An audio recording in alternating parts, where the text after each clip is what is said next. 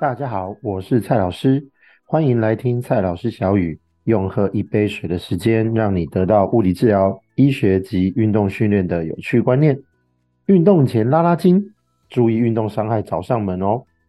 那今天我们就谈谈静态与动态的伸展吧。运动前拉拉筋已经是一个我们在日常生活中活动前很基本的一个活动的原则，从小到大。我们只要上体育课，要活动、要运动、比赛之前，我们都会站在场边，对我们的手啊、脚啊的关节做一些伸展的活动。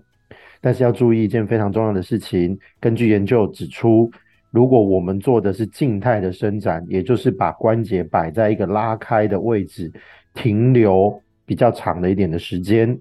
这样子的状况呢，很有可能会导致接下来要活动的肌肉，它的启动有困难。而且同时可能会让肌肉的这个长度过于延展，而使得准备要活动的时候，它的一个收缩的能力变差。那这样子的状况都有可能造成接下来的运动的问题。轻则呢，就是我们运动的表现变差；那重则呢，就很有可能会造成肌肉的伤害哦。所以呢，在运动前呢，最好是进行所谓的动态伸展，也就是说，我们依然是把我们的关节的活动角度拉开，但是在拉开的过程中呢，是采取比较动态的动作原则，也就是说，我们不会停留在一个活动的位置上面太久，相反的，我们可能会透过某一些组合起来的动作，例如跨步的弓步蹲往前走，又或者是抬腿踢的动作往前走，又或者是上半身的旋转合并手部打开的动作往各个方向的延伸，这样子动态的动作来进行动态的伸展。